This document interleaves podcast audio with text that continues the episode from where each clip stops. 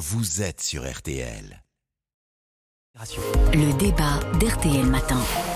Il est 8h22. François Langlais évoquait hier dans sa chronique les sanctions prises contre la Russie depuis son entrée en guerre contre l'Ukraine. On nous dit qu'elles sont nécessaires et qu'elles vont porter leurs fruits. Mais quand on regarde les chiffres et les statistiques économiques, on reste un peu dubitatif. Alors, la Russie s'est-elle vraiment enrichie depuis le début de la guerre? C'est la question de notre débat ce matin avec euh, François Langlais qui est donc euh, resté avec nous et Patrick Martin-Jeunier, euh, enseignant à Sciences Po, auteur de L'Europe a-t-elle un avenir? Paru chez Studirama. merci d'être avec nous. Merci à vous Yves. François, je commence avec vous. Je, je vous voudrais revenir sur, euh, sur les informations que vous nous donniez hier matin parce qu'elles ont fait beaucoup réagir. Vous nous avez dit la Russie est noyée sur les flots d'argent et vous preniez l'exemple des ventes d'hydrocarbures avec ce chiffre 97 milliards d'euros gagnés par la Russie.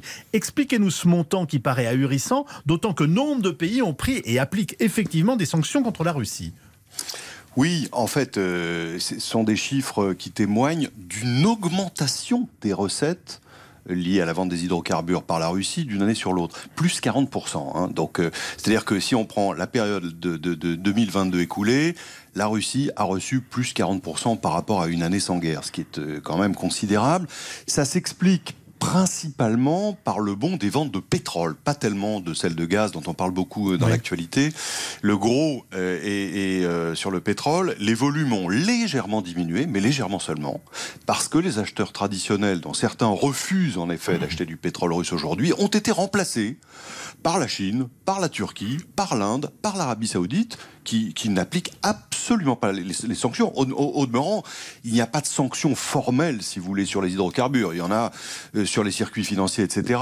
Mais il n'y a pas d'interdiction formelle et ces pays soit achètent du pétrole pour leur propre consommation, soit l'achètent à prix discompté à la Russie pour nous le revendre après avoir été raffiné à nous à prix fort. Mais Patrick Martin-Jeunier, on avait l'impression que l'Europe parlait d'une seule et même voix contre la Russie, notamment dans sa mise au banc et dans l'application des sanctions. Euh, on a fait fausse route, on marche sur la tête? Ah non, pas du tout. Moi, je pense que l'Europe a bien réagi, elle a pris des sanctions. Évidemment, il y a toujours des euh, pays tels que la Hongrie, pour ne citer que ce pays, qui sont contre cette sanction. Les pays baltes sont à fond pour ces sanctions parce qu'ils ont toujours dépendu de ce grand voisin ah russe. Et moi, je voudrais dire aujourd'hui qu'il ne faut pas rester les yeux fixés sur la manne pétrolière. Euh, Vous comprenez que ça choque? Mm.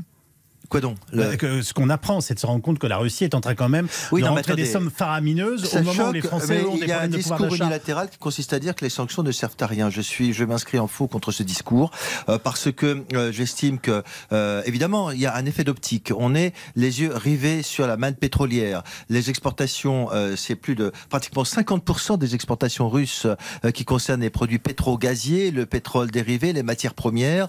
Et évidemment, on dit ils ont trouvé des solutions alternatives en Chine, euh, voire en Corée du Nord, euh, voire chez les talibans maintenant. Ça montre bien qu'il y a un petit souci quand même.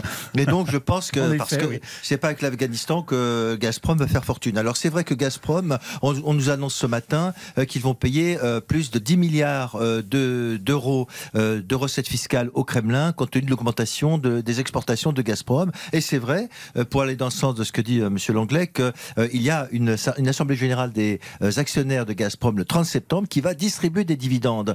Mais euh, je veux dire, les matières premières, ce n'est pas uniquement les exportations de la Russie. On sait qu'il y a d'autres sanctions. Euh, la Russie exporte considérablement des métaux précieux, l'or par exemple. Vous avez vu que l'Europe avait mis quand même un embargo sur l'or. Euh, et on s'est étonné pourquoi la Russie avait accepté cet accord céréalier cet été. Eh bien, tout simplement parce que ils en ont besoin, un besoin vital pour l'économie aujourd'hui, et que c'est pour cela qu'ils ont facilité cet accord. C'est le premier exportateur mondial de blé euh, euh, avec euh, devant même les, derrière les États-Unis, ce qui veut dire qu'ils ont un besoin de développer leur économie. Et pour moi, qui ai étudié les entreprises, je suis quand même diplômé d'un institut d'administration des entreprises, si vous me permettez, eh bien avoir le nez sur le guidon des exportations donc de, de pétrole et de gaz, ce n'est pas bon parce qu'à long terme, ces sanctions vont avoir un effet très important pour une économie qui cherche à se diversifier. Donc aujourd'hui, on peut dire que le boycott qui a été mis sur les produits tels que les pièces détachées euh, pour les véhicules, eh bien, a un effet sur l'économie et le peuple euh, russe commence à ressentir, le consommateur commence à ressentir les effets d'une privation et de ces sanctions économiques. François Langlais? Non, je pense que si vous voulez, euh, je rejoins certaines choses qui ont été dites. Tout ne fonctionne pas aussi mal que, euh, le, prétendu embargo sur les produits euh, hydrocarbures. Mais ce qu'on a du mal à comprendre, c'est pourquoi on s'entête dans cette voie-là, alors que ça a comme conséquence d'enrichir la Russie et de créer une récession chez nous. Du point de vue de Poutine, c'est double gain. C'est-à-dire que vous avez à la fois l'affaiblissement de votre ennemi au plan économique, et puis euh, vos coffres qui sont pleins. Les, les vraies sanctions qui portent, effectivement, les pièces détachées, je vous rejoins tout à fait, ce sera du moyen terme, hein, parce que par définition, il faut attendre qu'on en ait besoin pour le remplacement. Mais, mais euh, en fait, l'interdiction d'exportation de pièces technologiques à, la, à, destination de la Russie était beaucoup plus utile. Et on aurait dû s'en tenir là. Sur le blé, juste un mot. Vous dites à juste titre que euh, la, la, Russie est aujourd'hui le premier exportateur de blé mondial. De quand ça date? Des dernières sanctions, à l'occasion de la Crimée, de l'invasion de la Crimée en 2014.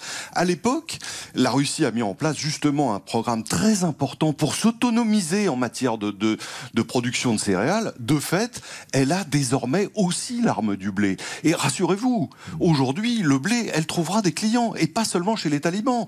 Elle, elle trouvera dans la planète entière, qui, dont, dont, la population, comme on le sait, n'arrête pas de grandir, et, et, et, alors que les ressources rares sont limitées.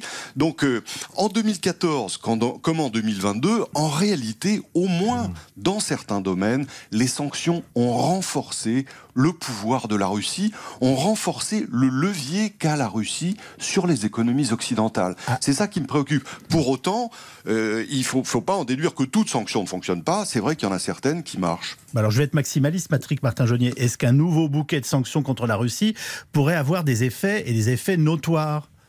Euh, oui, je pense que l'Union européenne devrait prendre de nouvelles sanctions et on, touche là effectivement, vous l'avez dit, aux difficultés, euh, aux, fractures dans l'unité européenne. C'est vrai que beaucoup de, pays européens craignent aujourd'hui l'effet encore plus dur de ces sanctions. Euh, Monsieur Langlais vient de le dire euh, sur la population, la privation, l'augmentation du prix euh, des carburants, l'augmentation de la facture énergétique.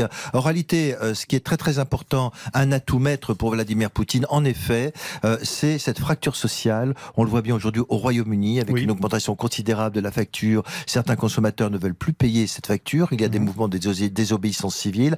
Il est vrai qu'en Allemagne aussi, au sein du parti euh, du chancelier le SPD, des, des euh, donc pétitions circulent pour qu'on arrête ces sanctions. Donc c'est vrai que le principal atout maître de Vladimir Poutine aujourd'hui, euh, c'est cette solidarité européenne qui est en train de se fissurer. Pourquoi? Parce que il y aura effectivement eh bien un seuil de tolérance qui sera bientôt atteint. Merci à vous deux, Patrick Martin-Genier. Votre dernier livre, L'Europe un avenir, est disponible chez Studirama. Je le rappelle, François Langlais, à demain matin, 7h35 pour l'Angléco. Puis je crois aussi que vous serez tout à l'heure dans la voix euh, et dans l'esprit de Laurent Gérard euh, à, 8h50. Ah, je oui, oui, oui, avec une certaine Madame Françoise Langlaise. Enfin, je, oui, qui je me suis de près maintenant. Je, sais je ne vous en dis pas plus, restez avec nous. À bientôt 8h30 sur RTL. C'est le jour J, vous le savez, pour quelques 12 millions d'élèves hein, qui font leur rentrée. Euh, on suit ce matin Jade, Salomé et Lali nos triplés. Euh, notre fil rouge, Denis Grandjou, vous êtes toujours à Saint-Pierre-d'Aurillac en, en, Gironde. Euh, ça y est, elles ont fait leur rentrée en sixième alors là, en fait, je suis devant le collège, ah. euh, devant le collège où l'appel vient de se terminer. Ah. Et euh, il y a eu la musique de David Bowie et Queen. Euh, C'était assez sympa ce moment avec le grand soleil. Dans les filles, donc. Doé, c'est la sonnerie en fait. Bon, expliquer, c'est la sonnerie du collège entre les cours. Ils entendront David Bowie et Queen. Donc je pense que c'est plutôt bien parti pour les filles, euh, qui sont donc toutes les trois dans leur classe euh, à l'instant. Euh, j'attends la maman, mais pour l'instant, je pense qu'elle sera pas là parce qu'elle reste le maximum de temps encore dans la cour. Et donc euh, voilà, tout s'est bien passé. La rentrée s'est bien passée sous un beau soleil, je vous le disais. Et donc maintenant, place à la rentrée et les prochaines vacances, c'est la Toussaint, je crois maintenant. Il va falloir attendre un petit peu. Dans 51 jours, les vacances de, wow. de la Toussaint, j'ai compté. Non, non, j'ai vu ça sur les réseaux sociaux tout bien. à l'heure. Merci beaucoup, Denis, en tout cas, de nous avoir fait vivre cette rentrée et pensez bien sûr à tous ces élèves. 12 millions. RTL 8 8h31, l'actualité en trois titres avec Dominique Tenza. Et cette rentrée qui s'accompagne d'un joli